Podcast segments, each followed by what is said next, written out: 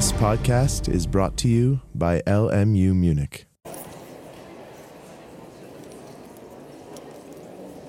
So, meine Damen und Herren, wir stehen, wenn Sie sich noch immer nach einer Woche erinnern, bei der Erörterung einiger grundlegender Begriffe und Strukturen möglicher Rechtsordnungen und hatten zuletzt die Präjudizienrechtsordnungen besprochen, die in weiten Teilen der Welt über Jahrhunderte ähm, sozusagen das zentrale theoretische Gerüst einer Rechtsordnung abgibt.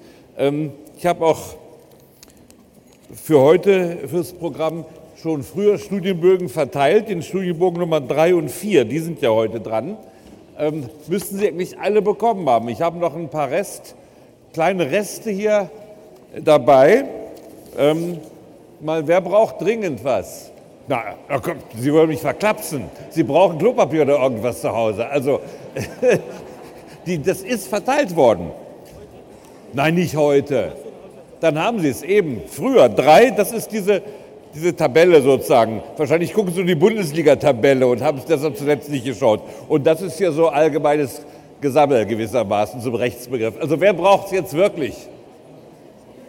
Immer noch zu viele. Also ich mache mal Folgendes, da müssen Sie ihm eng zusammenrücken, das kann jetzt im Winter ja gar nicht schädlich sein. Ich gebe Ihnen hier äh, ein Stück davon. Die stehen ja auch alle, das werden Sie doch alle schon beherrschen, die stehen alle bei uns im Intranet auch drin. Und da können Sie die also auch sich runterladen. Hier links habe ich jetzt noch einen kleinen Rest. Das war auch nur, also das sind die beiden. Ähm, noch ein ein Satz überhaupt zur Funktion der Studienbögen. Ich nehme mal an, dass Sie nicht ausschließlich hier sitzen, weil die Rechtsphilosophie neuerdings Ihre heimliche Liebe geworden ist. Übrigens, sie wird glücklicher als die meisten lieben, das kann ich Ihnen schon sagen. Lebenslängliche Partnerschaft mit der Rechtsphilosophie ist ganz unproblematisch zu haben.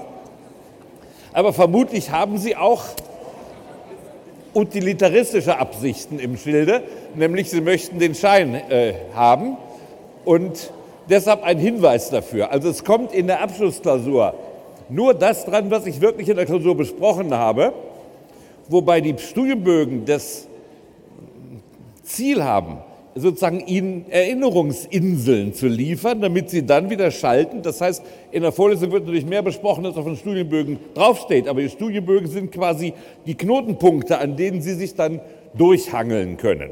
So, jetzt also zurück äh, zur äh, Präjudizienrechtsordnung. Ich sage das auch deshalb nochmal, weil ich ja öfters was aufschreibe. Und das, was ich aufschreibe, kann natürlich auch drankommen. Nicht, dass Sie hinterher sagen, da kam was dran, was nicht im Studienbogen steht, das, was aufgeschrieben wird, Begriffe und Ausdrücke, müssen Sie natürlich auch beherrschen. Und wir waren also jetzt bei der Präjudizienrechtsordnung und da muss ich Ihnen ein paar absolute Zentralbegriffe aufschreiben, die zum Verständnis der logischen Struktur von Präjudizienrechtsordnungen, also es kommt so langsam, also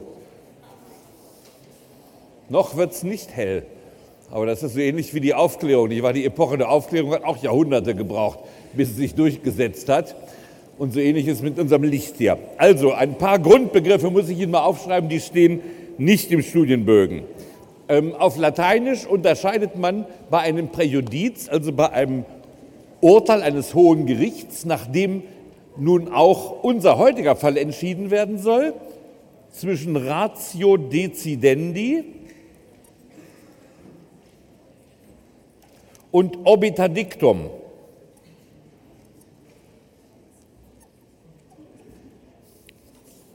So, jetzt können Sie es lesen. Obiter dictum. Übrigens auf Englisch dann sagt man Ratio decidendi. Also es kommt aus dem Lateinischen und wird also Ratio decidendi ausgesprochen, weil die alten Römer noch nicht die amerikanische Aussprache beherrschten. Die lernt man ja einfach. Man steckt sich eine Kartoffel im Mund, möglichst so groß, dass man kaum noch Platz hat und dann spricht man. Das hört sich dann wie die amerikanische Aussprache an. Das hatten die Römer nicht, weil die, glaube ich, noch keine Kartoffel hatten. Die Kartoffel, werden Sie sich erinnern, kam erst viel später nach Europa. Gut, was ist das? Ratio decidendi, das ist sozusagen die Norm, nach der an sich der Fall entschieden wurde. Denn der Fall muss, das wissen wir ja auch schon, nach einer Regel entschieden werden. ähm, der Einzelfall muss nach einer Regel entschieden werden. Und die Ratio decidendi ist also eigentlich die Regel oder die Norm, nach der das Gericht den alten Fall entschieden hat. So quasi, als ob man ein Gesetz hätte, das man anwendet. In einer Entscheidung steht aber viel beiläufiges Zeug drin. Wenn das Gericht sauber arbeitet, sagt es ausdrücklich, was es nicht als Grundlage ansieht, sondern was es nur anlässlich dieser Entscheidung so beiläufig zu bedenken gibt. Das ist also das Obiter Dictum. Das ist also so ein Obiter, also drumherum oder Umweg oder so, also das, was man drumherum noch so sagt. Und die Bindungswirkung der früheren Entscheidung des Hohen Gerichts ist nun nach der eigenen Theorie der Präjudizienrechtsordnung auf die Ratio decidendi beschränkt, während ein Obiter Dictum keine Bindungswirkung hat. Was da also das Obergericht sagt, das deutet zwar vielleicht an, so werde ich in Zukunft Fälle dieser Art entscheiden, wenn die etwas anders zu mir kommen, aber es ist nicht eigentlich die verbindliche Aussage dieser Entscheidung. Und da hat man nun äh, das ist ja so, dass das Unter, anders muss ich anfangen, dass das Untergericht daran gebundert ist, das nennt man stare decisis, da bleibt man bei der Entscheidung und auch das Obergericht ist eigentlich an seine eigene Entscheidung auch gebunden. Also stare decisis kann man das auch aussprechen, aber das ist an sich lateinisch. Stare, das hat nicht mit dem Start zu tun, das heißt stehen bleiben. Also man bleibt auf den alten Entscheidungen stehen. Das ist die Verbindung stare decisis, stare decisis, stare decisis. Ähm, und das Untergericht ist jetzt an diese Entscheidung gebunden, also an die Ratio decidendi gebunden, darf davon nicht abweichen. Das Obergericht hat aber grundsätzlich die Macht, seine Rechtsprechung zu ändern. Dafür haben wir jetzt zum Glück mal einen englischen Begriff. Das nennt man Overruling. Overruling. Also dann wird die alte Entscheidung, das alte Ruling wird umgeworfen. Overruling. Während das Untergericht das nicht darf. Es hat sich aber im Laufe der Jahrhunderte im englischen Präjudizienrecht eine raffinierte Methode der Untergerichte herausgebildet, um sich doch ein bisschen dieser Bindung an obergerichtliche Entscheidungen zu entziehen. Und zwar indem man sagt, ja, die Ratio decidendi ist ja zu allgemein formuliert worden. Man muss sozusagen eine Lex specialis dazu sehen. Unser Fall bildet einen eigenen Fall, der nicht unter diese allgemeine Formulierung passt. Und das nennt man nun auch wieder mit einem englischen Ausdruck das Distinguishing. Dis, na, distinguishing. Kann man es lesen? Ja, so einigermaßen. Also, to distinguish, nicht wahr? Distinguishing. Also die, man unterscheidet, man sagt, nein, diese allgemeine ähm, Norm oben, die müssen wir differenzieren. Unser Fall liegt etwas anders. Man macht praktisch eine Lex Specialis dazu und sagt, dieser Fall ist anders gelegen. Ähm, also, was wollen wir als Beispiel nehmen? Angenommen, es gibt eine Entscheidung eines Obergerichts. Ähm, jetzt nehmen wir mal unsere alte Rechtslage, die Kindstötung. Früher wurde die Kindstötung bei uns milder bestraft, nicht wahr? Wir hatten darüber gesprochen. Nehmen wir mal an, es gibt eine alte Entscheidung, was weiß ich, aus dem, äh, oder nehmen wir an, nehmen wir den Text von Measure for Measure, Maß für Maß von Shakespeare, nehmen wir das Problem. Also früher wurde die Verführung einer Jungfrau mit dem Tode bestraft, so war es doch in der Handlung von Shakespeares Maß für Maß. Das ist auch 500 Jahre alt. Und jetzt kommt also nun wieder ein neuer Machthaber, der gräbt die andere Entscheidung aus, die uralt, und sagt, also müssen wir den Kerl jetzt mit dem Tode bestrafen. Und das überlegt noch, was soll man machen, was kann man machen? Und hat die Idee, nein, das gilt aber nicht für die Zeit des Karnevals zum Beispiel. Da gilt diese alte Entscheidung nicht. Und dann würde man sagen, wir machen ein Distinguishing, wir wenden sie für die Zeit des Karnevals nicht an. Und dann hätten wir uns der alten Entscheidung entzogen. Und schließlich, und das ist der letzte Grundbegriff, den Sie wissen müssen, um sozusagen die Architektur einer Präjudizienrechtsordnung zu verstehen, dass die alten, die Obergerichte stehen nur vor einem Dilemma, wenn sie ein Overruling machen wollen, in dem Bereich, wo Vertrauensschutz gilt. Also angenommen im Strafrecht, da ist doch anerkannt, und das werden Sie im dritten Semester genauer im Strafrechtsgrundkurs lernen, man darf nur bestraft werden nach dem Strafrecht, was zum Tatzeitpunkt galt. Jetzt ist es so, also wir nehmen mal an, es war in einer Präjudizienordnung nur strafbar, Beamten zu bestechen. Es war straflos, wenn man Angestellte bestach. Das haben wir heute übrigens selbst nachträglich erst äh, ins Strafgesetzbuch aufgenommen. Paragraph 299 des Strafgesetzbuches bestraft heute auch die Bestechung von Angestellten. Also zum Beispiel, ich möchte ähm, bei einem Auftrag zum Zuge kommen und dann besteche ich den äh, Verkaufsmanager mit, einem, mit einer Urlaubsreise, was weiß ich, in die Karibik, damit er mein Produkt kauft. Das ist ja ganz häufig, ist also quasi der Alltag der Wirtschaft, nicht wahr? Und früher war das nicht im Strafgesetzbuch erfasst. Es gab irgendwo im UWG schon Vorschriften, also im Gesetz gegen den unlauteren Wettbewerb, aber die lasse ich jetzt mal beiseite. Im Strafgesetzbuch war in Paragraph 331 nur die Bestrafung von Beamten geregelt, nicht die Strafbarkeit von Angestellten. Und später hatte unser Gesetzgeber den 299 geschaffen. Der darf natürlich dann wegen des sogenannten Rückwirkungsverbots, was bei uns sogar in der Verfassung drin steht, nämlich in Artikel 103 Absatz 2 Grundgesetz, nicht rückwirkend angeboten, äh, angewendet werden. Das ist der Grund, das ist der Vertrauensschutz im Strafrecht. Hat noch weitere Gründe, die lernen Sie dann im strafrechtlichen Grundkurs. So, was machen wir jetzt in einer Präjudizienrechtsordnung? Da ist scheinbar das oberste Gericht in einer Falle.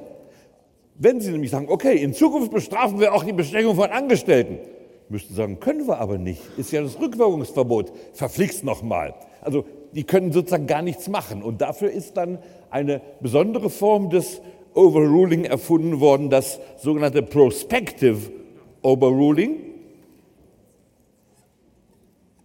Prospective Overruling. Da sieht dann die Entscheidung folgendermaßen aus.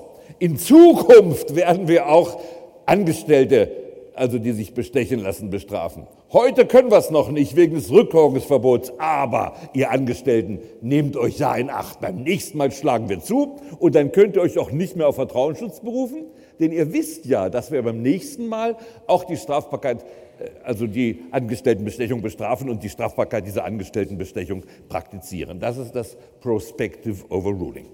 Gut, das ist sozusagen die Architektur einer Präjudizienrechtsordnung.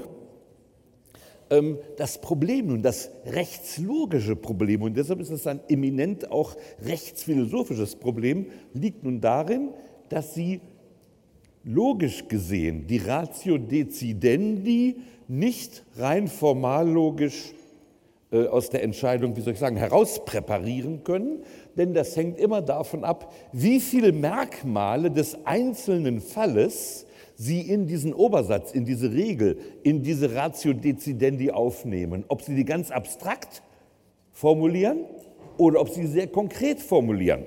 Zum Beispiel, nehmen wir mal an, es wurde zum ersten Mal ein Mensch erschlagen. Ähm, also kein erschlug Abel. Und der Gerichtshof, der da zuständig war, der musste jetzt zum ersten Mal eine Entscheidung fällen und sagte, naja, der Abel war ja ein Lebewesen auf zwei Beinen und sagte, Wer ein Lebewesen auf zwei Beinen erschlägt, der muss die Todesstrafe erleiden. Kurze Zeit später lernte man dann Menschenaffen kennen, die auch auf zwei Beinen herumliefen. Die wurden dann zu Bushmeat verarbeitet, wie es ja in einigen Gegenden der Welt immer noch äh, passiert. Und dann sagte man, also Todesstrafe, wenn man einen Gorilla erschlägt, das ist doch wohl zu streng. Also stellte man fest, die Ratio decidendi, wer ein Lebewesen auf zwei Beinen erschlägt, die ist zu allgemein gefasst. Wir müssen das konkreter machen. Das hätte man technisch, welche Technik hätte man jetzt anwenden können? Als Untergericht, man hätte gesagt, distinguishing, wir unterscheiden zwischen Homo sapiens und Affen. Dann stellen Sie sich mal vor, man hätte plötzlich auf der Insel äh, Flores noch diesen äh, Frühmenschen Floris gefunden und hätte den erschlagen, um ihn ins britische Museum zu bringen. Es war ja früher so üblich, dass man alle möglichen wilden Rassen erschoss, ausstopfte und ins britische Museum stellte. Jetzt ist die Frage, ist das Mord eines Menschen gewesen, diesen Frühmenschen aus Floris zu erschlagen, oder ist der an sich doch ein Pithecanthropus, irgendeine Affenart, sodass wir das dann nicht drauf anwenden. Sie mussten jetzt also weiter distinguishing. Und nehmen wir mal an, das Obergericht hätte das alles vorausgesehen, wie viele Probleme es gibt und hätte jetzt gesagt, wer seinen Bruder erschlägt, der wird mit dem Tode bestraft. Ja, dann hätten wir festgestellt, sobald man nicht seinen Bruder, sondern nur seinen Schwager oder seine Schwiegermutter erschlägt, was immer sehr beliebt war, ähm, ist das nicht anwendbar. Das heißt, äh, es ist eigentlich quasi fast willkürlich, wie viele viel Elemente des konkreten Falles Sie in die Ratio Decidendi aufnehmen und äh, nach der klassischen Präjudizientheorie sagt das Gericht das nicht selber. Das Gericht entscheidet einen Fall und sagt, der muss so entschieden werden. Äh, man kann eigentlich, wenn man einen Fall entscheidet, hinterher nicht mehr sagen, was, wie, wie konkret oder wie abstrakt ist die Ratio Decidendi formuliert worden. Ähm, und deshalb ist jede Präjudizienordnung, wie soll ich sagen, hat etwas, etwas Weiches, etwas Wabbeliges an sich. Man kann eigentlich die Ratio Decidendi niemals logisch allein ähm, herauspräparieren. Ähm, natürlich kann man gewisse Dinge als offensichtlich nicht gemeint mit dem gesunden Menschenverstand erkennen. Angenommen, der Abel ist nun rothaarig gewesen, wollen wir unterstellen. Dann könnte man überlegen, soll man nur bei der Tötung rothaariger Menschen äh, bestraft werden. Ist offensichtlich nach unserer Vorstellung unsinnig. Die Farbe der Haare hat offenbar keinen Einfluss, aber schon, wenn Abel vielleicht Sklave war, könnte man sagen, ne, die Tötung von Sklaven, ach Gott, Sklaven gibt es genug, wir erobern einfach eine neue Stadt, dann haben wir wieder mehr, Sklaven, mehr Sklaven also Tötung von Sklaven kann eigentlich nicht darunter fallen. Das heißt, ähm, wir haben zwar aufgrund vom Common Sense so eine Art Intuition, was mit Sicherheit nicht Teil der Ratio Decidendi war, aber schon in Zweifelsfällen können wir es nicht mehr präzise abgrenzen. Und damit kommen wir zu einem an sich nur rechtsphilosophisch aufweisbaren Grundproblem jeder Präjudizienrechtsordnung. Streng genommen wird die Norm, die das Gericht anwendet, erst in der Gerichtsentscheidung selbst hergestellt. Also das Gericht holt sich die Norm und formuliert sie. Und wenn wir das so sehen, dann stellen wir plötzlich fest, auch schon im Strafrecht, wo wir ein Rückwirkungsverbot haben, droht sich eine Präjudizienordnung selbst ad absurdum zu führen. Weil eigentlich eine Entscheidung, die die Norm erfindet, in einer, in einer Rechtsordnung, wo ein Rückwirkungsverbot gilt, gar nicht bestrafen dürfte. Also es gibt aus logischen Gründen, aus rechtslogischen Gründen ähm, schwere innere, sagen wir mal, Anomien, innere Widersprüche einer Präjudizienrechtsordnung. Und deswegen ist nun auch die moderne Rechtsordnung und auch im Bereich des Common Law ist das heute zu 98, 99 Prozent so, eine Ordnung, die auf Gesetzesrecht basiert. Und hier formuliert ja der Gesetzgeber die Norm abstrakt vorneweg. Hier wird sie auch explizit formuliert. Es gibt also nicht das Problem zwischen äh, Ratio decidendi und obiter dictum zu unterscheiden. Der Gesetzgeber sagt ja selbst, wie die Norm aussehen soll, dass sie gilt. Und zur Steuerung einer modernen Gesellschaft ist deshalb eine solche Gesetzesrechtsordnung, die also auf Normen beruht, die im Vorhinein äh, von einer dazu legitimierten Instanz verkündet, sprachlich festgelegt werden und auf die man sich deshalb verlassen kann. Diese Art des gesetzten Rechts, des positiven Rechts von ponere setzen, stellen, legen, also diese Art oder Statute Law, um es nochmal auf Englisch zu formulieren, ähm, hängt nun nicht davon ab, wen wir als den legitimierten Gesetzgeber ansehen. Es kann in einer absoluten Monarchie ist der König, der Monarch der Gesetzgeber in einer Demokratie ist das Parlament der Gesetzgeber. Das heißt, wer letztlich die gesetzgebende Instanz ist, ist für die Frage, ob es sich um eine Gesetzesrechtsordnung handelt, ziemlich gleichgültig. Und deshalb gibt es solche auf gesetztem Recht, also positiven Rechtsordnungen, auch schon seit vielen Jahrhunderten, insbesondere in der Zeit des aufgeklärten Absolutismus legten die Monarchen großen Wert darauf, zu also eine Gesetzesrechtsordnung zu schaffen. Und in dieser Zeit ist auch erstmals die Idee aufgekommen, dass das gesamte Recht einer Gesellschaft, die in einem Staat sich organisiert hat, das gesamte Recht dieser Gesellschaft in einer umfassenden Kodifikation, also in einem Kodex, in einem dicken Gesetzbuch, soll das gesamte Recht der Gesellschaft zusammengefasst werden. So ähnlich sich, kann man sich das auch bei Moses eigentlich noch vorstellen. Damals kam ja noch mit zehn Tafeln aus und dann hatten die Römer ihre Tafelgesetze und später eben also in der Zeit des aufgeklärten Absolutismus, in der Spätaufklärung, also die Idee, eine Kodifikation zu schaffen, die das gesamte Recht einer Gesellschaft abschließend zusammenfasst. Und das, der berühmteste, jedenfalls im deutschen Bereich, der berühmteste Versuch war das preußische allgemeine Landrecht von 1794, das noch unter Friedrich dem Großen ähm, in Angriff genommen wurde, dann unter seinem Nachfolger vollendet wurde. Und der Idee nach sollte dieses preußische allgemeine Landrecht mit seinen über 20.000 Paragraphen, also das gesamte preußische Recht zusammenfassen. Das war die erste große Kodifikationswelle, die also über den europäischen Kontinent hinwegging, bei der der Gesetzgeber der absolute Monarch war. Es gibt dann, und das werden Sie sicher im Grundkurs schon gehört haben, ich hoffe es zumindest, gab es dann Anfangs des 19. Jahrhunderts die große Diskussion in Deutschland, eine sehr berühmt gewordene Diskussion, ob nicht wenigstens das bürgerliche Recht, also das sozusagen Standardrecht, das alltägliche Recht jedes Bürgers in einer Kodifikation für ganz Deutschland zusammengefasst werden sollte. Das ist die berühmte Kontroverse, müssten Sie eigentlich schon im Grundkurs BGB von gehört haben, die berühmte Kontroverse zwischen Savigny, richtig, und ja, andere, genau, Thibault, noch französischer Name. Sie sehen der Einfluss der Hugenotten, also der aus Frankreich äh, vertriebenen äh, Protestanten. Das war für die deutsche Kultur natürlich ein ganz gewaltiger, äh, gewaltiger Zuwachs an intellektueller Brillanz, denn äh, damals war natürlich die deutsche also Kulturentwicklung in der französischen weit zurück. Und also zu Beginn des 19. Jahrhunderts die Kontroverse zwischen Thibault und Savigny die hat also nicht nur für das bürgerliche Recht Bedeutung, die ist auch für die Rechtsphilosophie von großer Bedeutung, weil es nämlich um den Rechtsbegriff ging. Thibault, Heidelberger Professor, und Savigny,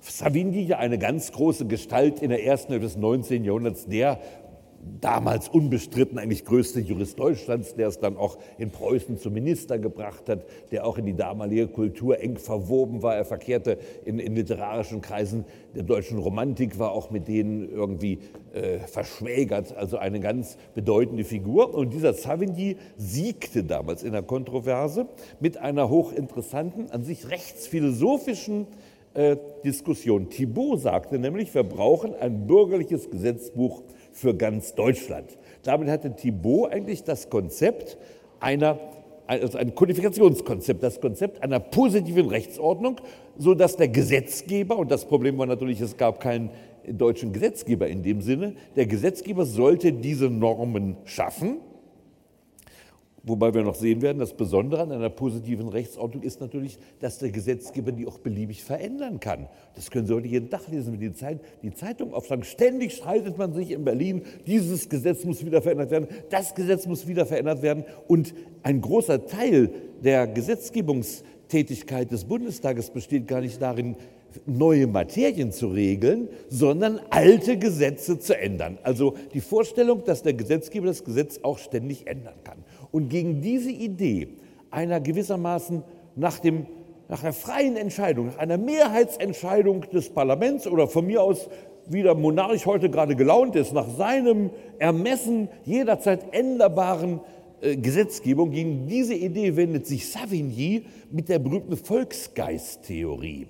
Und das ist unmittelbar ein Beitrag zum Streit, worin besteht eigentlich das Recht. Savigny hat in sehr romantisierenden Formulierungen. Also er war, wie gesagt, mit den ganzen Dichtern der Romantik eng liiert und schrieb dann auch in dieser Phase äh, fast etwas poetisch äh, und argumentierte folgendermaßen, das Recht wird nicht von irgendeinem Menschen oder einer Gruppe von Menschen willkürlich gesetzt. Nein, das Recht entsteht im Volk, im, im Geist des Volkes, in der äh, sozusagen unbewussten Schöpfung geistiger Produkte im Zusammenleben des Volkes, drückt den Charakter eines Volkes aus, lebt also sozusagen aus dem kollektiven Bewusstsein des Volkes.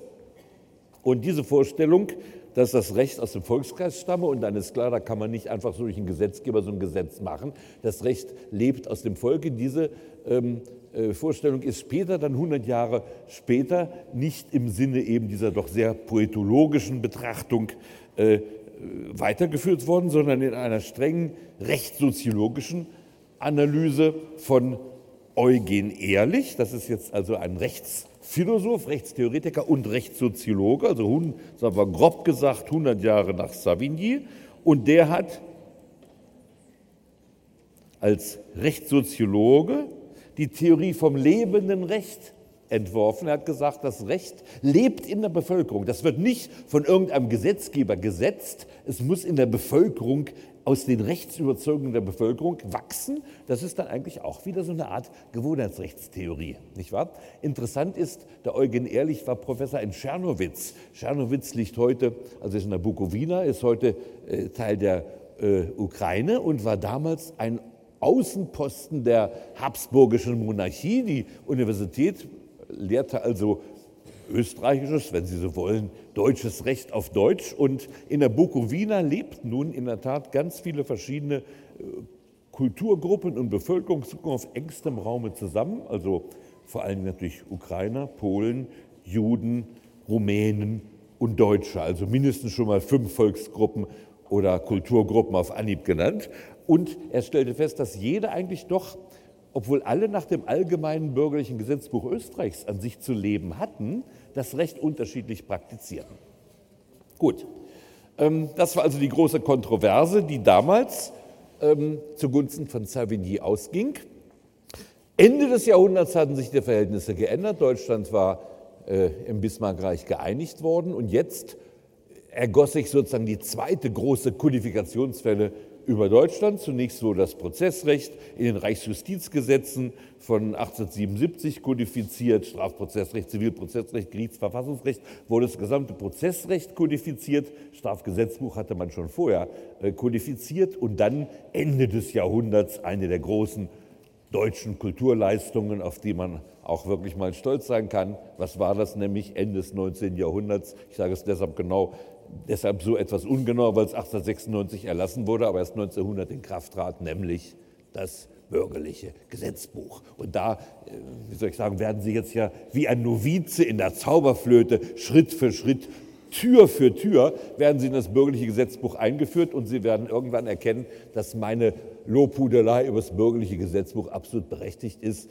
Das Gesetz ist, wie soll ich sagen, ein Kunstwerk auch zugleich, weil die Verweisungen, die internen Bezüge, die innere Systematik des bürgerlichen Gesetzbuchs, seine strenge Begrifflichkeit quasi über 2400, knapp 2400 Paragraphen sich erstreckt. Also wirklich ein bedeutendes, ein großes Gesetzgebungswerk und damit nach der damaligen Vorstellung die abschließende Kodifikation des bürgerlichen Rechts. Gut, das sind also die beiden Modelle, ein Präjudizienrecht, das in reiner Form heute eigentlich nirgendwo mehr existiert. Das Statute-Recht hat auch im früheren Bereich des Common Law eindeutig die Überzahl übernommen und dann eine eine Kodifikation. Und jetzt muss man Folgendes wissen. Bei der ersten Welle, bei der ersten Kodifikationsidee glaubten die Autoren, zum Beispiel des preußischen Allgemeinen Landrechts, sie könnten ein Gesetz schaffen, das jeder aus sich heraus anwenden könne auf konkrete Fälle. Also jeder, der irgendein ein Problem hat, schlägt dem Allgemeinen Landrecht nach und weiß, wie der Fall zu entscheiden ist, wer also etwa bei einem Streit Recht hat. Und diese Überzeugung von der Klarheit des Gesetzes ging sogar so weit, dass ein Kommentierungsverbot erlassen wurde. Also der arme Herr Parland, wenn der zur Zeit des allgemeinen Landrechts gelebt hätte, hätte man ihn gleich eingesperrt, weil er einen Kommentar herausgeben wollte. Also man sollte nicht kommentieren, weil äh, der Monarch und seine Ratgeber glaubten, das Gesetz sei aus sich selbst heraus verständlich. Nun hat inzwischen die Erfahrung gelehrt, dass das nicht der Fall ist. Wir werden wahrscheinlich auch heute noch genauer darauf kommen. Der Grund liegt in der von mir schon erwähnten Struktur der Umgangssprache. Die Gesetze sind in der Umgangssprache formuliert und die Umgangssprache ist nun ein, sagen wir mal, mehr oder weniger unscharfes Gebilde und Gesetze in der Umgangssprache können niemals eindeutig sein und daraus folgt, dass die Aufgabe des Juristen, den Einzelfall unter die Norm zu subsumieren, also nochmal subsumieren oder Subsumption, wir haben es schon besprochen, nicht? Sub, also subsumieren sagen wir erstmal nochmal und dann die Subsumption. So. Ähm, diese Aufgabe ist nie mathematisch eindeutig lösbar, von den ganz primitiven Fällen abgesehen. Dadurch also angenommen, Sie äh, kaufen sich belegte Semmel und dann schließen einen Kaufvertrag, das weiß jeder. Dann kann man nicht sagen, na, ist vielleicht kein Kaufvertrag, ist vielleicht ein Mietvertrag, vielleicht mieten Sie die Semmel nur, dann müssen Sie anschließend die Semmel wieder zurückgeben. Sie kennen ja den Witz, wo einer sagt, zum Taxifahrer haben Sie auch Platz für einen Kastenbier oder Currywurst? Ja, sagt der Taxifahrer, und dann übergibt sich der Kunde ins Taxi hinein. Also so ähnlich, wenn Sie jetzt die Semmel gemietet hätten, müssten Sie so ein Halbverdauungsprodukt wieder zurückgeben nach Ablauf der Mietzeit. Nein, das ist ein Kaufvertrag. Aber es gibt dann auch im Zivilrecht viele Verträge, die sich nicht so eindeutig zuordnen lassen. Und ähm, zum Beispiel im Strafrecht könnte ich Ihnen jetzt viele Beispiele liefern, wie scheinbar klare Gesetzesbegriffe an ihren Rändern ausgesprochen unklar werden. Zum Beispiel, wir hatten es ja vorhin gerade mit der Tötung, wir machen es jetzt, äh, wenden es auf einen modernen Fall an.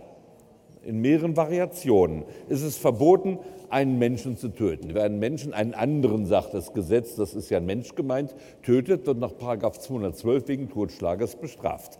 Und jetzt nehmen wir mal drei Fälle. Ähm, Sie machen eine Himalaya-Expedition und plötzlich treffen Sie den berühmten Yeti, den Schneemenschen. Sagen Sie sofort, der muss ins britische Museum. Sie legen an, knallen ihn ab, stopfen ihn aus, bringen ihn ins britische Museum, sind ganz stolz, dass sie jetzt den Yeti ins Britische Museum gebracht haben und sagen, das ist doch ein Affe. Und dann untersucht man den genetisch und stellt fest, dass er sich nur in 0,001 Prozent von den genetischen Merkmalen des Homo sapiens sapiens unterscheidet und klagt sie an wegen Tötung eines Menschen. Frage, ist so ein Mittelding zwischen Affe und Mensch ein Mensch oder nicht? Können Sie sagen, naja, das sind so hergesuchte Professorenfälle, der hat lange zu Hause stundenlang gegrübelt, bis er so einen Fall gefunden hat. Normalerweise gibt es doch solche Probleme nicht. Antwort, die gibt es auch bei der Tötung eines Menschen sehr sogar der, im klinischen Alltag. Stellen Sie sich vor, Sie haben einen sogenannten anenzephalen Neugeborenen. Das ist ein, ein neugeborenes Kind, das sieht tatsächlich, ich sage auch Kind, sieht aus wie ein Mensch, aber es hat nur ein Stammhirn, es hat, es hat kein Großhirn. Und jetzt könnte man die Auffassung vertreten, zumindest mit sehr guten Gründen, dass eigentlich ein Wesen ohne Großhirn kein Homo sapiens sapiens ist. Und man würde sagen, dieser, dieses anenzephale Neugeborene das ist ja, was ist das dann? Vielleicht ein Tier oder irgendetwas, jedenfalls kein Mensch. Und das beschäftigt natürlich den Arzt, stellen Sie sich vor, schrecklich genug, Sie, es ist, bei der Geburt kommt ein Anenzephal heraus. Was machen wir damit? Also ein Riesenproblem. Aber so wie es am Anfang des Lebens das Problem gibt, haben wir es genauso am Ende des Lebens. Wie ist es? Jetzt ist ja Winter, jetzt ist das weniger brisant, aber im Frühjahr kommen ja die vielen Motorradfahrer, die sich den Hals abfahren, jetzt in die Klinik und man könnte, das sind ja unter dem Aspekt der Organtransplantation sind ja Motorradfahrer natürlich zum Beispiel viel besser als Professoren.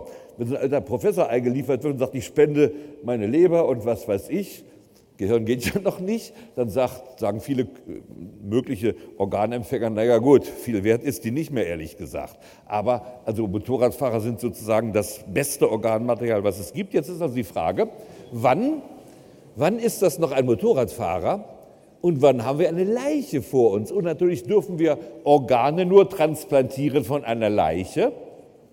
Denn wenn das noch ein lebender Mensch wäre, dann würden wir ihn ja töten in dem Moment, wo wir ihm das Organ entnehmen. Also die Frage vom Anfang des menschlichen Lebens und vom Ende des menschlichen Lebens ist eine sehr komplizierte Frage. In Deutschland haben wir inzwischen das werden Sie im dritten Semester oder im vierten Semester im Strafrecht lernen, den Begriff des Hirntodes. Der Mensch ist dann tot, wenn seine Hirnströme dauerhaft ausgefallen sind. Er wird aber dann immer noch an der Herz-Lungen-Maschine angeschlossen sein, denn die Organe müssen ja weiterhin also durchblutet werden, damit sie erst in dem Moment entnommen werden, also wo jetzt auch eine Transplantation durchgeführt werden kann. Das heißt, nach deutschem Recht können Sie jemanden, der von außen wie ein Mensch noch aussieht, der auch noch atmet, der ist ja an die Herz-Lungen-Maschine angeschlossen.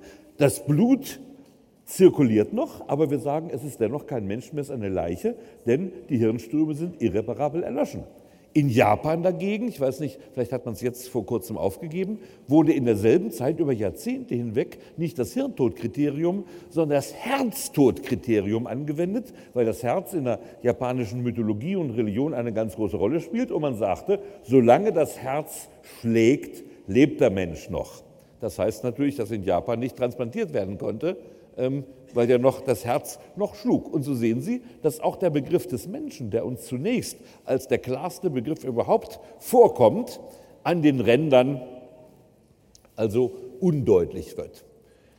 Hieraus folgt, und ich komme vielleicht nachher noch darauf zurück, um das etwas präziser mit Ihnen auszuarbeiten, aus dieser äh, Ungenauigkeit der Umgangssprache, man spricht, also Englisch spricht man von Open Texture, also die Webart, nicht wahr? Eine sehr lockere Webart der Umgangssprache. Und wir sprechen auf Deutsch von der Wahrheit und der Porosität der Umgangssprache. Wahrheit und Porosität der Umgangssprache. Und weil das Gesetz sich aber der Umgangssprache bedient, folgt daraus, dass die Anwendung des Gesetzes auf den Einzelfall sehr oft kein eindeutiges Ergebnis überlässt. Man müsste dann sagen, naja, also da ist nun dieser also verunglückte Motorradfahrer, Hirnströme sind irreparabel erloschen, aber Herz-Lunge ist noch an die Maschine angeschlossen, wird also zwar künstlich also aufrechthalten, aber immerhin, das Herz schlägt noch. Wenn jetzt ein Japaner gefragt würde, sagt er natürlich, das ist noch ein Mensch. Und wenn ein deutscher Jurist gefragt würde, der also den Hirntodbegriff verinnerlicht hat, der wird sagen, nö, das ist eine Leiche, das ist kein Mensch. Und Sie werden später ausgebildet, ja, jedenfalls in Deutschland, an den verzwickten Fällen. Also natürlich, also werden es gerade die Sache, die Semmel kaufen, das ist ein Trivialfall. Daran werden Sie aber nicht ausgebildet. Sie werden ausgebildet an den Fällen, wo die Sache gerade nicht wackelig ist. Zum Beispiel nehmen wir auch ein, ein Tatbestandsmerkmal, das ich schon mehrfach erwähnt habe, das wirklich in der deutschen Strafrechtswissenschaft sehr gut interpretiert worden ist, die Wegnahme einer beweglichen Sache beim Diebstahl. Wegen Diebstahls nach 242 StGB wird ja bestraft, wer eine fremde bewegliche Sache in der Absicht wegnimmt, sie sich rechtswidrig zuzueignen. Und da gibt es natürlich ganz einfache Fälle, da kann man die Wegnahme gar nicht bestreiten. Also Wegnahme wird dann definiert als der Bruch Fremden und die Begründung neuen Gewahrsams. Und Gewahrsam ist die tatsächliche Sachherrschaft, getragen von einem Herrschaftswillen und beurteilt nach den Regeln des sozialen Lebens. Und jetzt nehmen wir etwa folgenden Fall. Ähm, Sie stehen hier und plötzlich fühlen Sie eine Hand in Ihrer Brief, also in Ihrer Jacketttasche. Und dann sagen Sie, was machen Sie denn da? Daraufhin sagt, ich klaue Ihnen gerade Ihre Brieftasche und rennt davon. Also ist doch ein ehrlicher Mensch wenigstens, nicht wahr? Also, dass das eine Wegnahme ist, das ist ja klar, das ist kein Problem. Aber jetzt nehmen wir den Fall an, Sie sind eine Oktoberfestleiche. Das ist jetzt metaphorisch gemeint. Sie liegen auf diesem Abhang ähm, es geht ihm furchtbar schlecht und jemand geht mit einer Thermosflasche von Oktoberfestleiche zu Oktoberfestleiche. Alle denken, er reicht ihnen irgendwie einen hilfreichen Kräutertee. Weit gefehlt. Er hält die Thermosflasche nur vor, damit man nicht sieht, wie er mit der anderen Hand die Brieftaschen wegnimmt. Jetzt ist die Frage, ist das eigentlich noch eine Wegnahme? Haben diese Bierleichen denn noch einen Herrschaftswillen? Die, haben noch, die sind doch völlig jenseits von Gut und Böse, haben gar keinen Willen mehr. Also das ist schon ein bisschen eine Zweifelsfrage. Ähm, da würde die herrschende Meinung noch klar sagen, ja, man kann auch seinen Herrschaftswillen mit in einen Schlaf hineinnehmen. Das ist anerkannt. Auch der Schlafende hat noch einen Herrschaftswillen. Anders ist es schon beim Bewusstlosen. Und diese Bierleichen da auf der Oktoberfestwiesen, das ist ja so ein Mittelding zwischen Schlaf und Bewusstlosigkeit. Also an sich ist der Schlaf ja auch eine Form der Bewusstlosigkeit, aber man unterscheidet dann danach, ob jemand bewusst einschläft, was aber auch gar nicht geht, ob jemand bereit ist einzuschlafen oder ob jemand also eigentlich noch weiter trinken will, aber der Schlaf übermannt ihn. Und dann spielen wir das Spiel weiter. Er hat so viel Alkohol getrunken, dass er bereits irreparabel alkoholvergiftet ist. Fünf Minuten später wird er sterben hat er dann noch Gewahrsam? Und dann drehen wir die Schraube noch weiter. Gerade ist er tot. jetzt nehmen Sie die Brieftasche raus. Also wo endet jetzt die Wegnahme? Und Sie werden, wie gesagt, immer an diesen Problemfällen ausgebildet, weil sich daran der Jurist zeigt. Statistisch könnte man sagen, die normalen Alltagsfälle sind zum größten Teil einfach durch umgangssprachliches Sprachverständnis unter das Gesetz subsumierbar, weil das Gesetz in der Umgangssprache formuliert ist und Kraft meiner Umgangssprachkompetenz, weil ich verstehe, welche Bedeutung die Gesetzesausdrücke in der Umgangssprache haben, weiß ich dann auch, dass dieser Fall ein Fall von der Klasse von Fällen ist, die mit dem abstrakten Gesetzesbegriff bezeichnet werden. Aber die Fälle, an denen sie ausgebildet werden und auch die Fälle, die zu Gericht kommen, das sind natürlich immer gerade die Problemfälle, wo die Anwendung nicht so einfach ist. Also zum Beispiel, Sie kaufen nur wieder diese belegte Semmel und, und einer sagt, das war noch ein Mietvertrag, ich will die Semmel zurück. Also das ist ja Blödsinn, das würde niemand zu Gericht bringen. Aber zum Beispiel ähm, jetzt bei der, bei der Frage Wegnahme, nehmen wir vielleicht noch einen anderen Fall, da ist das sehr kompliziert, das ist Abgrenzung zwischen Diebstahl und Betrug im Schließfachfall. Sie kommen als blutjunger Student im ersten Semester in München an, so ähnlich wie in der berühmten Schülerszene von Faust, nicht wahr? Da ist auch ein Mephisto auf dem Hauptbahnhof und sagt, ist der junge Herr neu in München? Ja, sagen Sie, ich komme aus dem Dorfe, aus dem plattesten Niederbayern. Dann möchte ich dem jungen Herrn behilflich sein, sagt er. Sie könnten Ihren Koffer in die Schließfach stellen. Schließfach, was ist das, sagt der Junge aus Niederbayern. Naja, hier auf dem Bahnhof steht noch so ein Metallcontainer, da kann man den Koffer reinstellen.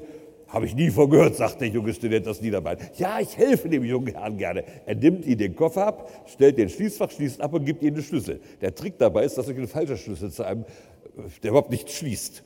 Und nachdem sie weggegangen sind, geht er ins Schließfach mit dem richtigen Schlüssel und holt den Koffer raus. Ist das jetzt Diebstahl? Ist das Betrug? Darüber werden jedes Jahr 100.000 Klausuren in Deutschland geschrieben über diesen Fall. Also es gibt genug schwierige Fälle, die sich aus dem Wortlaut des Gesetzes heraus noch nicht entscheiden lassen.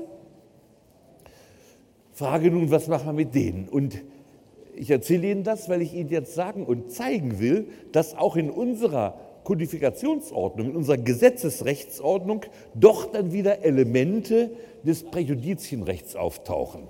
Nehmen wir mal an, das Landgericht München entscheidet die Sache mit dem Schließfach für Betrug. Das Landgericht Augsburg sagt, nein, da ist kein Betrug, da ist ein Diebstahl gegeben. Dann wird die Staatsanwaltschaft Revision zum Bundesgerichtshof einlegen und dann hat schließlich der Bundesgerichtshof als oberstes Gericht unserer Strafjustiz den Fall zu entscheiden. Und jetzt ist es so, in einer Präjudizienrechtsordnung nehmen wir an, der BGH sagt, das ist Diebstahl. Im Schrifttum wahnsinnige Kritik. Alle Professoren sagen, der BGH ist mal einen guten Geister verlassen. Was fällt mir jetzt schon wieder ein? Es ist doch ein klarer Betrug. So, jetzt kommt ein Münchner Richter hat gerade in München studiert, ist überzeugt, dass seine Professoren Recht haben. Das soll es noch geben. Drei Studenten sind doch dieser Überzeugung. Also der wird jetzt Richter in München und sagt, haha, jetzt zeige ich es dem BGH. Und in der Tat, er dürfte es ihm in Deutschland zunächst zeigen. In einer Präjudizienrechtsordnung würde stare decisis gelten. Er dürfte gar nicht abweichen. Er müsste die Entscheidung des Bundesgerichtshofs beachten. Im deutschen Recht kann er abweichen. Aber was passiert denn dann, wenn er jetzt abweicht von der BGH-Entscheidung? Die Staatsanwaltschaft geht in Revision und der BGH hebt das Urteil auf und schreibt ein paar unfreundliche Worte in die Begründung, dass dieser Münchner Landrichter hier wohl glaubt, also er sei schlauer als der Bundesgerichtshof. Also wir haben in dem Sinne keine Präjudizienrechtsordnung, im Sinne einer formellen Bindung der Untergerichte an die Entscheidung der Obergerichte, aber die Untergerichte sehen ja dann, dass sie aufgehoben werden, wenn sie abweichen. Das heißt, es ist eine, ein praktischer Zwang. Zwar könnte ein Unterrichter jetzt auf die Idee kommen, ich mache eine super Begründung und haue dem BGH seine Argumente um die Ohren, vielleicht knickt er dann ein. Aber die Erfahrung lehrt, dass der BGH nur in einem von tausend Fällen einknickt. Also das ist, ist eine mühselige und in der Regel erfolglose Angelegenheit. So, jetzt gehen wir noch etwas höher. Und da stellen wir fest, dass die Elemente einer Präjudizienverbindlichkeit, die also auf der untersten Stufe rein faktisch, aber nicht rechtlich da ist, sich sogar verstärken. Und zwar sind da zwei Paragraphen wichtig in unserem Gerichtsverfassungsgesetz 121 und 132, also die Paragraphen 121 und 132 GVG. GVG ist also Gerichtsverfassungsgesetz. Wenn jetzt mal sagen, das Oberlandesgericht München von einer Entscheidung des Oberlandesgerichts Nürnberg abweichen will, dann muss es die Sache dem Bundesgerichtshof nach 121 vorlegen. Da ist es also, das könnte man schon sagen, das ist nicht nur faktisch jetzt. Hier ist jetzt schon eine rechtliche Einschränkung da. Das Oberlandesgericht kann jetzt nicht mehr entscheiden, was es an sich für richtig hält. Wenn es einen Divergenzfall gibt, es will abweichen, dann muss es das dem Bundesgericht so vorlegen. Das ist schon ein Element einer Präjudizienrechtsordnung. Und im 132 des Gerichtsverfassungsgesetzes gilt das jetzt für die Senate innerhalb des Bundesgerichtshofes. Zum Beispiel in Strafsachen haben wir fünf Senate. Und es kommt gar nicht so selten vor, dass der zweite Senat von einer Entscheidung des ersten Senats abweichen möchte. Wobei jetzt erleben wir die gleichen, äh, wie soll ich sagen, ähm, Probleme oder Streitigkeiten wie in einer echten Präjudizienrechtsordnung. Er muss erstmal fragen, was war denn die Ratio Decidendi des ersten Strafsenats und was war vielleicht Obiter Dictum? Und nach 132 für den BGH-Senat oder nach 121 für die Oberlandesgerichte müssen die nicht vorliegen, wenn es nur um Differenzierungen beim Obiter Dictum geht. Die müssen immer nur vorliegen, wenn es um eine Differenz in der Ratio Decidendi geht. Wir haben hier also dasselbe Problem. Was ist die Ratio Decidendi einer Entscheidung? Und es passiert gar nicht so selten, dass dann der Bundesgerichtshof sagt, der zweite Senat legt vor, Frage, wem legt er das vor? Da gibt es den großen Senat. Das ist ein besonders großes Gremium am Bundesgerichtshof. Zusammensetzung ist jetzt eine gerichtsverfassungsrechtliche Frage, soll uns mal hier nicht interessieren. Also der große Senat, da sitzen nun bedeutend mehr Richter drin. Und die sagen manchmal, deine Vorlegung ist unzulässig. Ihr weicht nämlich gar nicht voneinander ab. Der erste Senat hatte eine ganz andere Ratio Decidendi. Euer Streit betrifft ein Obiter Dictum zum Beispiel. Also da kommen jetzt die, die Kategorien, die begrifflichen ähm, Werkzeuge, die wir aus der Präjudizienrechtsordnung kennen, kommen jetzt bei uns auf dieser Ebene der Vorlegungspflichten der Gerichte zum Tragen. Und nehmen wir mal an, Sie wollen wirklich eine Ratio Decidendi abweichen. Ähm, vielleicht mal ein Beispiel, der vor einiger Zeit große Wellen geschlagen hat. Ähm, es gab eine ständige Rechtsprechung, ähm, dass das Hauptverhandlungsprotokoll nach Ausfertigung des Urteils nicht mehr korrigiert werden darf. Ähm, dann ist ein Senat davon abgewichen, der andere Senat wollte nicht mitmachen und da musste man den großen Senat in dieser Frage entscheiden lassen. Also es gibt immer wieder solche Entscheidungen des großen Senats. Ähm, das ist eigentlich natürlich ein Element der Präjudizienrechtsordnung. Und jetzt kann man das noch weiter spinnen. Unter Umständen können ja auch die obersten Bundesgerichte untereinander in Streit geraten. Da gibt es einen großen Senat der obersten Gerichtshöfe des Bundes aufgrund des Gesetzes über die Einrichtung eines großen Senats der obersten Gerichtshöfe des Bundes. Da hocken dann sozusagen die Präsidenten der fünf obersten Gerichtshöfe des Bundes und noch ein paar andere Richter zusammen. Also wir haben ja Bundesgerichtshof in Zivil- und Strafsachen, haben wir Bundesarbeitsgericht, Bundesverwaltungsgericht, Bundessozialgericht und Bundesfinanzhof. Nur der letztere leider sitzt in München, alle anderen sitzen entweder in Karlsruhe oder in Erfurt ähm, oder in Leipzig. Also, und dann muss ein gemeinsamer Senat der obersten Gerichtshöfe des Bundes diesen Divergenzfall entscheiden. Und so sehen Sie, dass es also auch in unserer kodifizierten, durch Gesetz geregelten Rechtsordnung bei der Auslegung der Gesetze zu Divergenzfällen kommt, die dann nach den Regeln einer Präjudizienrechtsordnung entschieden werden. Und damit können wir nun auch die Struktur unserer Rechtsordnung in dem Sinne kennzeichnen, dass wir sagen, die alte Vorstellung aus der Aufklärungszeit, der Gesetzgeber gibt die Gesetze und die, Gerichte wenden die Gesetze auf den Einzelfall an. Diese alte Vorstellung ist naiv. Die hatte noch zum Beispiel der berühmte große Rechtsdenker der Aufklärungszeit Montesquieu. Der Name ist ja auch schon wiederholt gefallen. Also Montesquieu war einer der ganz großen Rechtsdenker Montesquieu und Montesquieu äh, in seinem Buch über den Geist der Gesetze schrieb er die Rechtsprechung, also er war ja der, einer der Väter der Gewaltenteilungslehre. Und Montesquieu unterschied zwar Gesetzgebung, Verwaltung, also Exekutive und Rechtsprechung, aber er sagte, die Rechtsprechung ist eigentlich im strengen Sinne gar keine Gewalt, Damit meinte er, sie übt keine eigene Gewalt nach ihrem Ermessen aus, sondern sie wendet ja nur die Gesetze an, die der Gesetzgeber gemacht hat. Das ist sozusagen en quelque façon nul, sagte Moritz, in gewisser Weise gar keine Gewalt, weil sie eigentlich nur anwendet. Und er hat dann diese Idee, dass der Richter ja nur die Gesetze anzuwenden hat, in eine ganz berühmte Formel gekleidet. Der Richter ist ja nur der Mund, der die Worte des Gesetzes ausspricht. Auf Französisch la bouche qui prononce les paroles de la loi. Also der Mund, der die Worte des Gesetzes ausspricht. Die Formel sollte man sich auch mal merken. Also eines der ganz großen, berühmten Formel der Rechtsphilosophie eigentlich auch ist la bouche qui prononce les paroles de la loi, also der Mund, der die Worte des Gesetzes ausspricht. Und diese Vorstellung, die in der Aufklärung allgemein verbreitet war, ich habe Ihnen gerade gesagt, im allgemeinen Landrecht war das noch auch so. Man glaubt, man hat jetzt alles geregelt. Der Richter braucht nur noch, wenn er einen Fall hat, das Gesetz aufzuschlagen, dann weiß er, was rauskommt. Das ist naiv, und zwar wegen der Open-Texture-Struktur der Umgangssprache.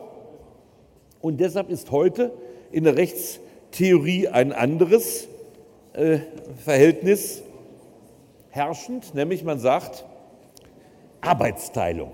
Der Gesetzgeber formuliert, sagen wir mal, die relativ abstrakten Regeln. Das könnten wir wie ein Gitter sagen. Der Gesetzgeber, das Gesetz, was der Gesetzgeber macht, ist ein Gitter für das Verhalten der Menschen in der Gesellschaft. In diesem Gitter gibt es aber noch viele Zwischenräume, die noch auszufüllen sind. Und diese Zwischenräume, die hat dann die Rechtsprechung auszufüllen. Und damit können wir sagen, das Verhältnis von Gesetzgebung und Rechtsprechung bei der Formulierung der Normen ist ein arbeitsteiliges. Der Gesetzgeber gibt das Normengitter vor und der Rechtsprechung verbleibt die Ausfüllung der Zwischenräume. Gut, so viel also zum wie soll ich sagen, zur logischen Struktur einer Rechtsordnung.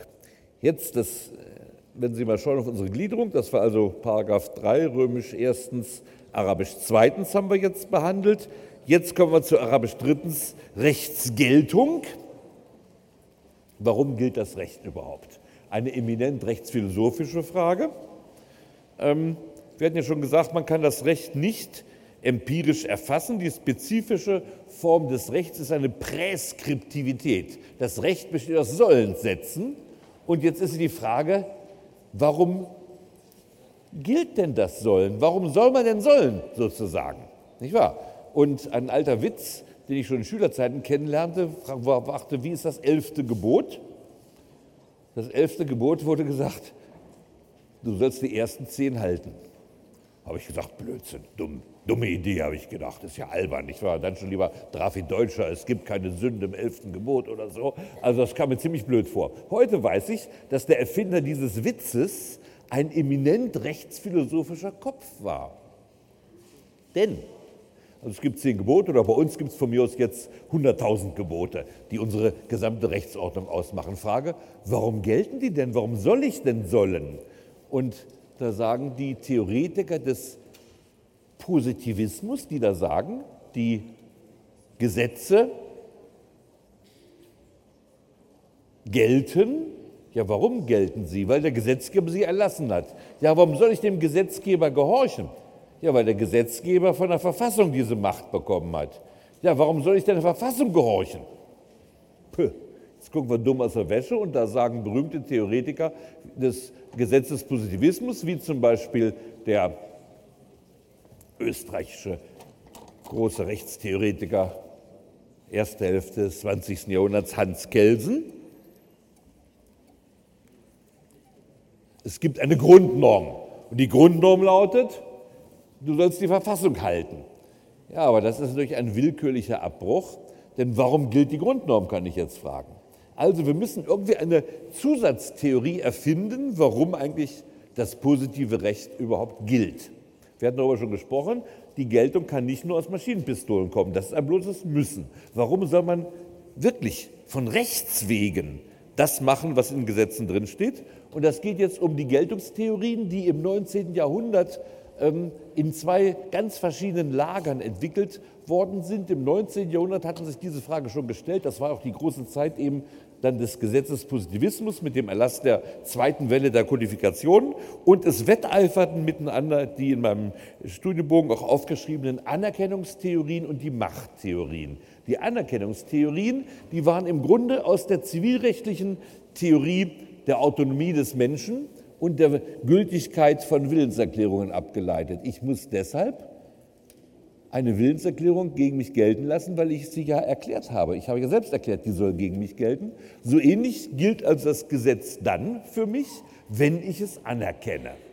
Also das Recht bezieht seine Gültigkeit, seine Wirksamkeit aus der Anerkennung durch die Betroffenen.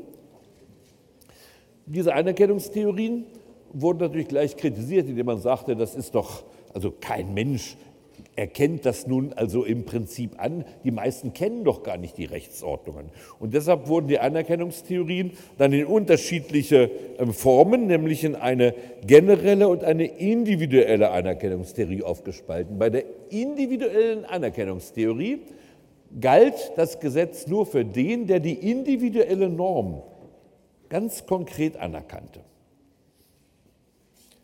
Nach der generellen Anerkennungstheorie reicht es aus, dass sie die Rechtsordnung als im Wesen gerecht anerkannten und sagten, die soll für mich gelten. Dagegen wurde immer gesagt, erstens ist es ja sozusagen eine Fiktion, wer äh, erkennt das schon alles an, die meisten Normen kennt man noch gar nicht. Vor allen Dingen aber sagte man, das ist doch ganz bedenklich, dann kann doch jeder sagen, ich erkenne die Norm nicht an, dann kann man sie nicht gegen ihn anwenden. Also, Sie schlagen Ihre Schwiegermutter tot und dann angeklagt wegen Mordes sagen Sie, pö, Bezüglich der Schwiegermütter habe ich die Norm nie anerkannt. Ähm, Kant versucht ja das Argument damit äh, in seiner also Moralphilosophie allgemein zu kontern, dass er sagt, ähm, zum Beispiel, der Dieb lebt mit sich selbst im Widerspruch. Er will die Sache für sich haben. Also erkennt er ja das Eigentum an. Er möchte es nur für sich haben. Also sozusagen erkennt er es ja doch an. Er lügt, wenn er sagt, er erkennt das Recht nicht an. Er möchte die Sache für sich haben. Also erkennt er das Eigentum an. Aber äh, da kann man ja differenzieren. Man könnte doch sagen, gut, ich bin der Meinung, Mord muss sehr hart bestraft werden, nur bei Schwiegermüttern. Da bin ich anderer Meinung, also distinguishing. Ich bin nur der Meinung, bei Schwiegermüttern gilt die Norm nicht. Und bei der Dieb könnte, und insoweit ist das Kantsche Argument, dass der Dieb im Selbstwiderspruch lebe, nicht unbedingt schlüssig. Der Dieb könnte sagen, ich erkenne zwar Eigentum an, aber nur eine gerechte Eigentumsordnung. Die Eigentumsordnung der Bundesrepublik Deutschland, die ist extrem ungerecht und ich korrigiere diese ungerechte Eigentumsordnung. Ich bin der Meinung, dass also auch Menschen, die nicht arbeiten, was weiß ich, nicht nur von Hartz IV leben sollten, sondern auch ein Auto haben sollten. Das ist dieser soziale Anspruch, Kraft ihres Menschseins. Also erkenne ich nicht diese Normen übers Eigentum an, sondern ich will andere Normen haben. Gut, man muss zugeben, diese Anerkennungstheorie bringt eine Rechtstheorie und auch erst recht die Rechtspraxis in enorme Schwierigkeiten. Aber immerhin ist eine wenig beachtete Folgerung aus dieser Idee der Anerkennung abzuleiten. Die Rechtsordnung muss zumindest, äh, sagen wir mal, den Anspruch erheben können, dass alle, die in ihr Leben sie anerkannt haben, das heißt, das ist ein Spruch, den können Sie gar nicht mehr wissen, weil der vor 1990 sehr beliebt war im Westen. Wenn jemand die DDR und den Kommunismus lobte, sagte man zu ihm gewöhnlich, wenn du das so gut findest, warum gehst du da nicht rüber? Können Sie heute nicht mehr sagen. Also dann sagte ja, wieso? Das ändert ja nichts. Früher sagt man, geh doch rüber. Dahinter steckte folgende Überlegung. Jeder Mensch will das Recht haben, in der Ordnung zu leben, die er selbst als gerecht findet. Und wer eben als Bürger von der alten Bundesrepublik eine sozialistische Rechtsordnung als die allein gerechte ansah, musste das Recht haben, rüberzugehen.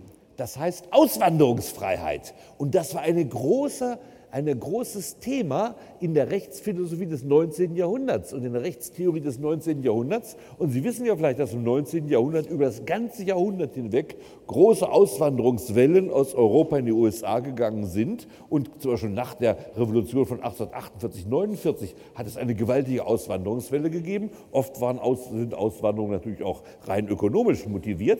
Aber die Auswanderungsfreiheit ist eigentlich eine implizite, notwendige Voraussetzung der Legitimität jeder Rechtsordnung. Denn wenn die Rechtsordnung den Anerkennungsanspruch erhebt, und das ist ja das Mindeste, was aus den Anerkennungstheorien folgt, dann muss sie aber auch die Möglichkeit lassen, dass jemand sie nicht anerkennt. Das heißt, er muss in der Lage sein, auszuwandern. Wir müssen ihm dieses Recht einräumen. Und übrigens, beim Kampf und bei der Verurteilung der Grenzschützen, der Mauerschützen, über die wir ja in den Eingangsstunden intensiv gesprochen haben, war auch immer ein Argument, das Republikfluchtgesetz, also das Gesetz gegen die Republikflucht in der DDR, hat die Ausreisefreiheit menschenrechtswidrig beeinträchtigt. Also wir können als Ergebnis der Anerkennungstheorien, die natürlich nicht zu einer völligen Atomisierung der Rechtsordnung führen können, immerhin festhalten, aus den Anerkennungstheorien folgt als implizite Gerechtigkeitsvoraussetzung jede Rechtsordnung, dass sie den Rechtsunterworfenen die Möglichkeit einräumen muss, dieses Land zu verlassen. Das ist natürlich schwierig, wenn es keine anderen Länder mehr gibt. Das ist das Problem, wenn alle anderen Länder noch schlechter sind, nicht wahr? Oft sagt einer, also diese Bundesrepublik, mit der will ich nichts mehr zu tun, aber ich wandere aus. Fragt man ihn, ja, wohin wanderst du denn aus? Oh, sagt er, da tue ich mich schwer, überall ist es ja eigentlich noch übler. Also das ist ein faktisches Problem, aber rein theoretisch müsste die Möglichkeit zur Auswanderung haben. Gut, soviel zu den Anerkennungstheorien. Die entgegengesetzten Theorien, die Machttheorien, die auch im Studienbogen drinstehen, die sagten, die Verbindlichkeit des Rechts folgt daraus, dass sie auf einem bestimmten Territorium von einer Staatsgewalt tatsächlich durchgesetzt wird. Die Machttheorie. Theoretisch ist die, hat natürlich ein Riesenloch. Wo liegt der entscheidende, sogar logische Fehler der Machttheorie? Die Machttheorie schließt ja aus einer Tatsache, aus einer empirisch empirischen Tatsache das normative Sollen. Das heißt, sie bedeutet eine Missachtung des seit David Hume und dann auch Immanuel Kant feststehenden Satzes, dass aus einem Sein, also aus einer empirischen Aussage, keine präskriptive Aussage, kein Sollen abgeleitet werden kann. Das ist also der berühmte Graben zwischen Sein und Sollen. Und die Machttheorien missachten im Grunde diesen Graben zwischen Sein und Sollen. Ähm,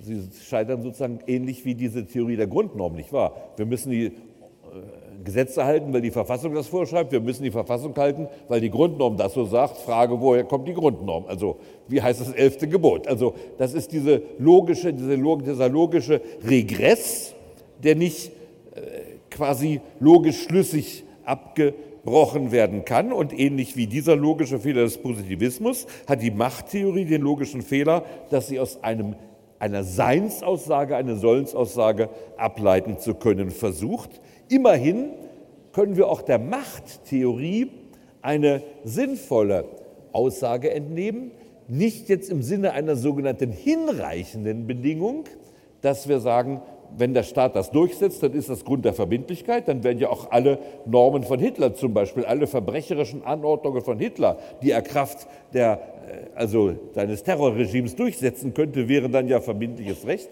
Also das als notwendige als hinreichende Bedingung können wir die Machttheorie nicht verstehen. Aber wir können sagen, es ist eine notwendige Bedingung der Verbindlichkeit von Recht.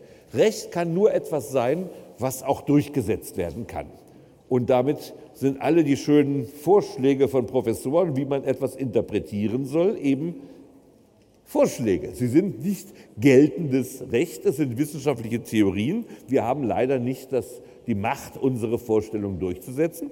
Wir können also sagen, die Durchsetzbarkeit ist eine nicht hinreichende Bedingung der Wirksamkeit, der Geltung von Recht, aber doch eine notwendige Bedingung. Eine Norm, die nicht durchsetzbar ist, ist eben auch nicht gültig. Und damit können wir aus dem Streit, aus dem alten, im Grunde im 19. Jahrhundert vor allem ausgetragenen Streit zwischen Machttheorien und äh, Anerkennungstheorie immerhin zwei notwendige, wenn auch nicht hinreichende Bedingungen einer gültigen Rechtsordnung, also einer normativ verbindlichen Rechtsordnung ableiten. Es muss die Ausreisefreiheit bestehen und es muss die Durchsetzbarkeit der Rechtsordnung bestehen. Das sind also zwei Bedingungen, die die Rechtsordnung aufweisen muss, die aber noch nicht ausreichen. Als dritte Bedingung, und Sie können ja mal meinen Studienbogen 4 dann noch mal in Ruhe sich zu Hause zu Gemüte führen, als dritte Bedingung, das haben wir beim, bei den Mauerschützenfällen schon gesprochen, würde ich persönlich die öffentliche Regelkommunikation hinzufügen. Ähm, Befehle, Geheimbefehle sind nicht Teil der öffentlichen Regelkommunikation. Damit können sie gar nicht in Recht erwachsen, also öffentliche Regelkommunikation als weitere notwendige, aber nicht hin, auch nicht für sich allein hinreichende Bedingung der Wirksamkeit und damit verbindlich im Sinne von Verbindlichkeit des Rechts.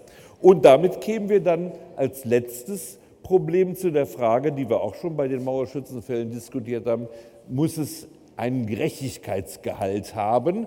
Kann Recht nur dann Verbindlichkeit im Sinne also normativer Geltung für sich beanspruchen, wenn es inhaltliche Qualitäten der Gerechtigkeit hat. Und wir hatten über die Radbruchsche Formel schon gesprochen, ein, ein gesetztes Recht, das für die Rechtsunterworfenen in einem unerträglichen Widerspruch zur Gerechtigkeit steht, das ist kein geltendes Recht. Und ich kann jetzt nur wieder anknüpfen an das, was wir damals auch erörtert hatten.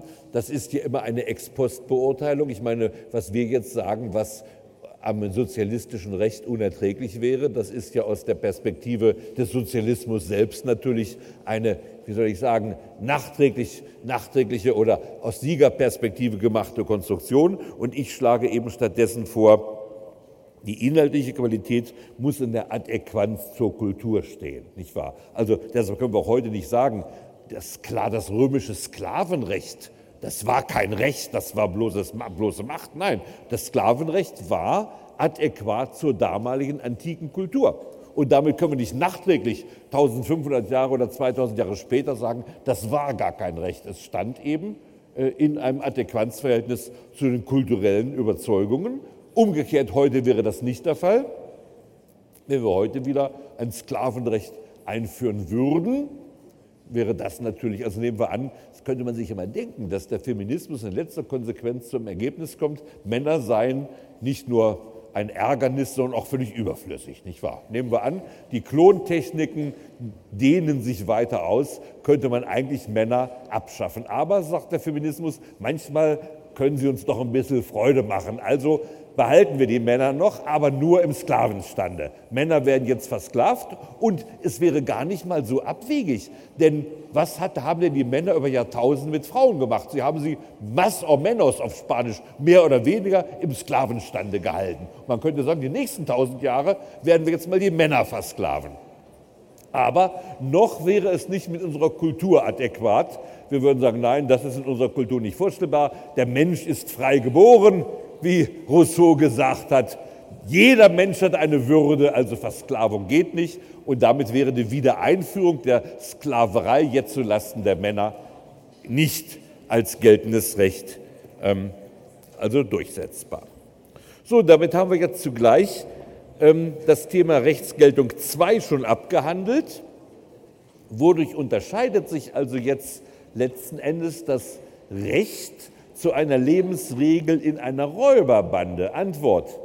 Erstmal wäre Voraussetzung, dass Austrittsmöglichkeiten sind. Also die Räuberbande müsste den Austritt zulassen, wenn sie Recht setzen will. Nun könnte man sich das ja noch vorstellen. Bei Vereinen kann man ja auch, also ich gründe jetzt einen Verein, um die Deutsche Bank ständig zu überfallen und wir überfallen die ständig und dann machen wir Buchungen. Also Bargeld liegt da jetzt nicht mehr. Wir buchen dann immer auf unsere Konten, was natürlich schon blöd, aber Sie wissen, der berühmte, die Geschichte, die es gab, jemand überfiel eine Bank und dann hat er so viel Bargeld, sagt, was mache ich jetzt damit? Dann sagt die Bankangestellte, legen Sie doch bei uns ein Konto an mit dem Geld, da kriegen Sie schöne Zinsen. Dann richtete er gleich das Konto ein und wunderte sich, dass er wirklich in keinen großen Geldgenuss kam. Also ich gründe einen Verein, wir überfallen jetzt ständig Banken, aber wir haben eine Austrittsklausel und da steht jetzt in Paragraph 14 drin, Feiglinge dürfen austreten, so ungefähr. Ja, dann hätten wir die erste Voraussetzung erfüllt als Räuberbande. Wir haben Austrittsmöglichkeit. Dann zweite Möglichkeit, wir müssen es durchsetzen können. Zweite notwendige Bedingung. Antwort, ich kaufe mir eine Beretta und wer jetzt unseren Regeln nicht folgt, wird abgeknallt. Also die zweite Bedingung ist auch erfüllt. Dritte Bedingung, öffentliche Regelkommunikation. Na, die könnten wir auch erfüllen. Wir machen ständig eine Mitgliederversammlung. Und so ähnlich, ich weiß nicht, ob Sie mal in einem Verein sind, da streitet man sich jetzt im Vereinsrecht natürlich ständig über was weiß ich, äh, zum Beispiel, ähm, weiß ich nicht, im Tennisverein wird darüber gesprochen, ob man die Netzkante als Fehler rechnen soll. Im Angelverein wird besprochen, ob man mehr Friedfische oder mehr Raubfische einsetzen soll. Im, Im, Schachclub wird darüber gesprochen, ob die Figuren aus Elfenbein, Plastik oder Holz sein müssen. Also man streitet sich ständig in Vereinen. Und so würden wir auch sagen, unsere Regeln werden ständig auf der Hauptversammlung diskutiert. Dann hätten wir aber die öffentliche Regelkommunikation.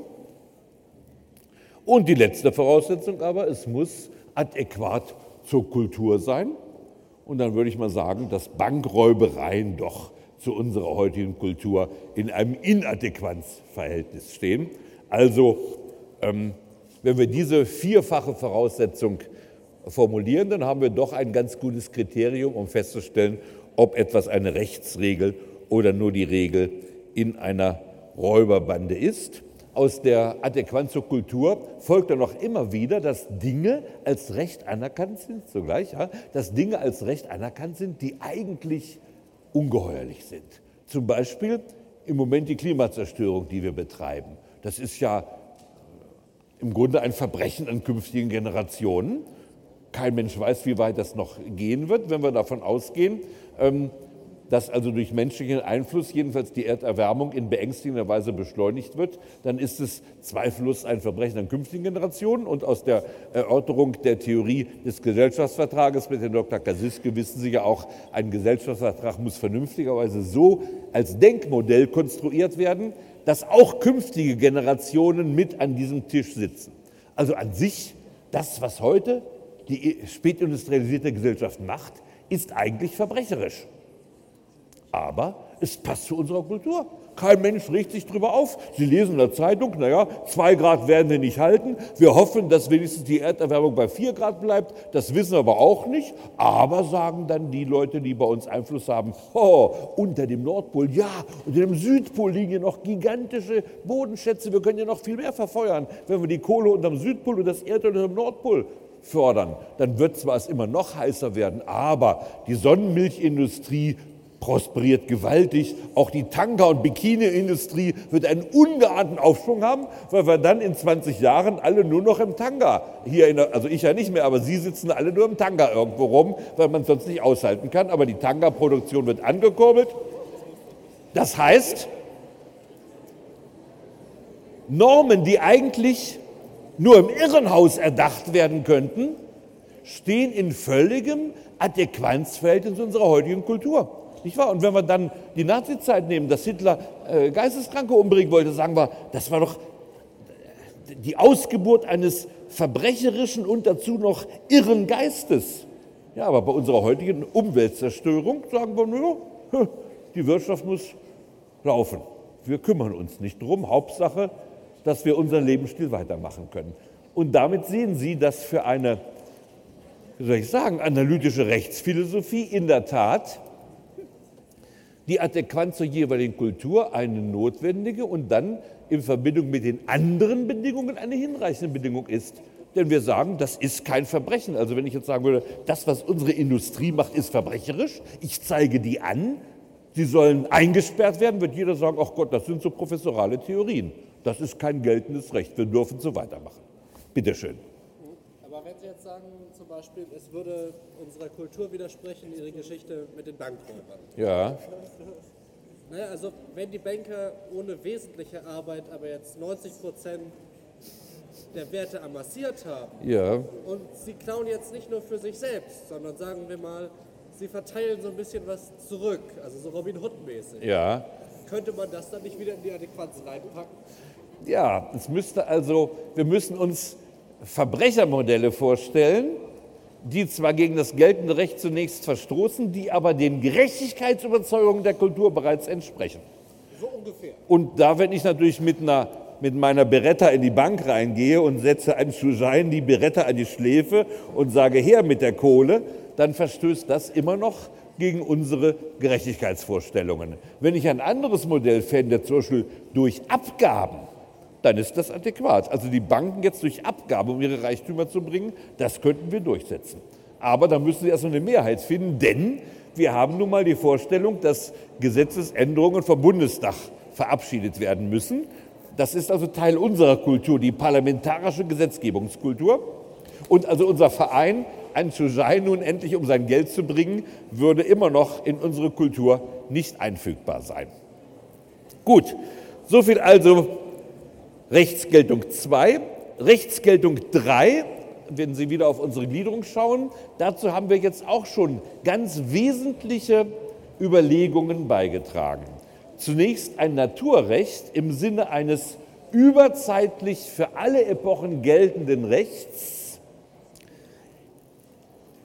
Das ist kein positives Recht, nicht wahr? Das sind zunächst rechtliche Konstruktionen, die wir vielleicht jetzt auch mal einen kleinen, ganz kleinen Blick auf die Epochen des Naturrechts, die wir ja erlebt haben. Wir hatten in der Antike das antike Naturrecht, das leitete die Inhalte des Rechts aus der Natur des Menschen ab.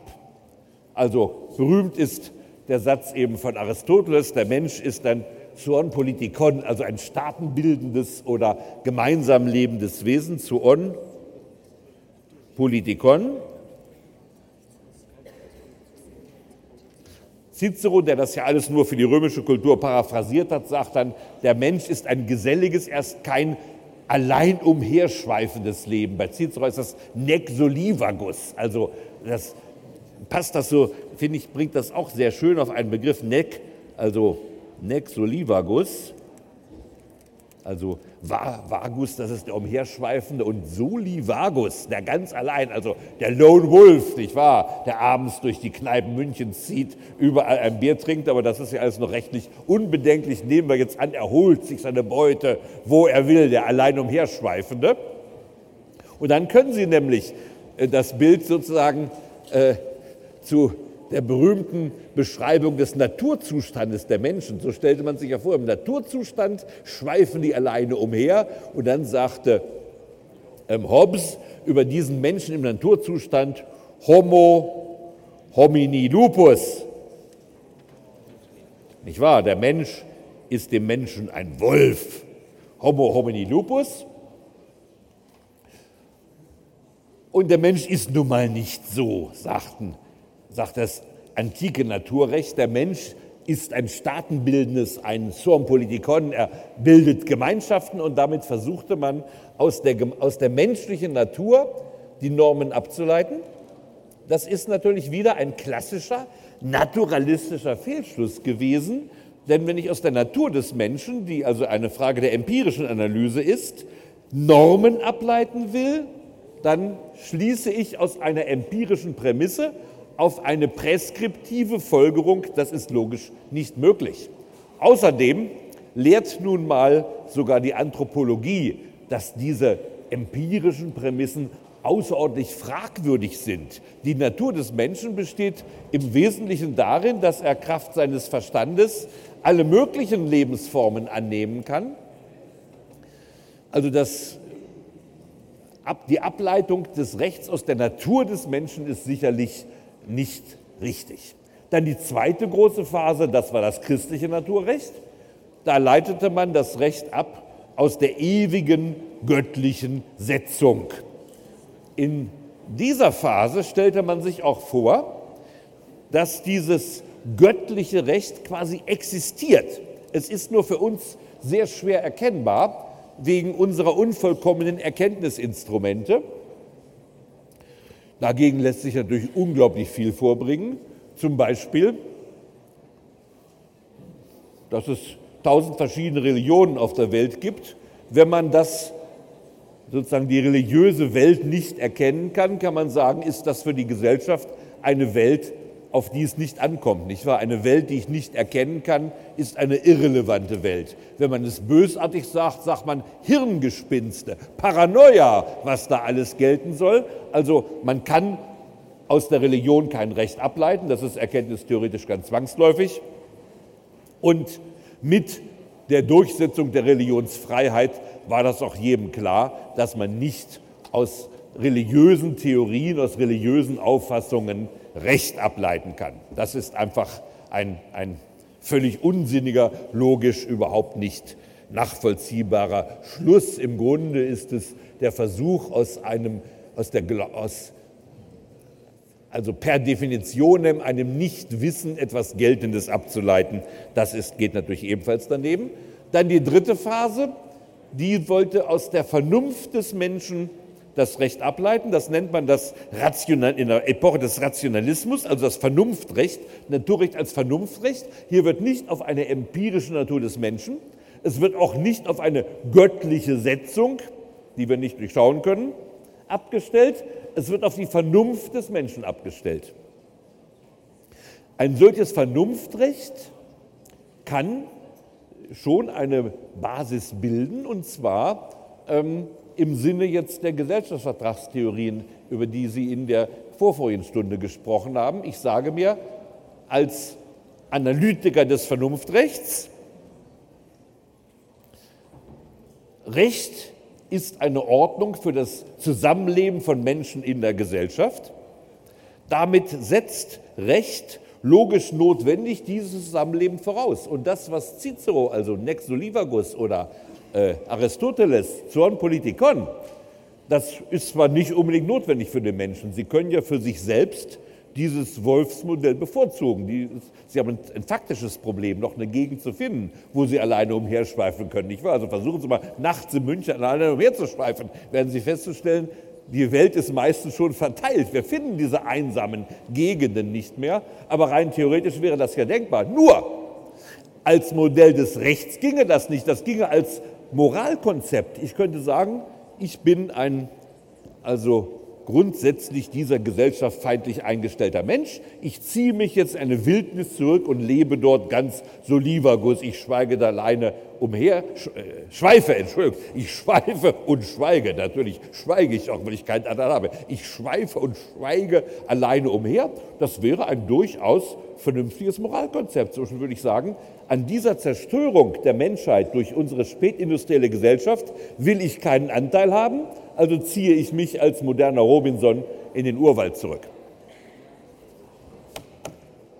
Aber das kann nicht das Konzept des Rechts sein. Das Recht hat es nun mal mit menschlichem Zusammenleben zu tun und deshalb ist der Gesellschaftsvertrag als Denkmodell in der Tat eine, wie soll ich sagen, unausweichliche, notwendige Basis jedes Nachdenkens über Recht. Und in diesem geschrumpften Sinne ist Vernunftrecht als ein das Recht auf die Idee des Gesellschaftsvertrages gründender Legitimationsakt in der Tat, denke ich, diesmal logisch nicht fehlerhaft, sondern zwangsläufig, weil ich nicht aus einer empirischen Prämisse logisch fehlsam eine präskriptive Folgerung ableite. Es ist mehr eine Analyse des Rechtsbegriffs. Recht kann es nur mit menschlichem Zusammenleben zu tun haben. Darum geht es im Recht. Also muss das Recht das Denkmal des Gesellschaftsvertrages als Basis voraussetzen. Und in diesem Sinne gibt es tatsächlich ein Fundament der Rechtsgeltung, nämlich in der Denkfigur des Gesellschaftsvertrages. Wenn Sie so wollen, ist das ein Kern, ein, ein, wie ein Nukleus eines vernunftrechtlichen Gedankens.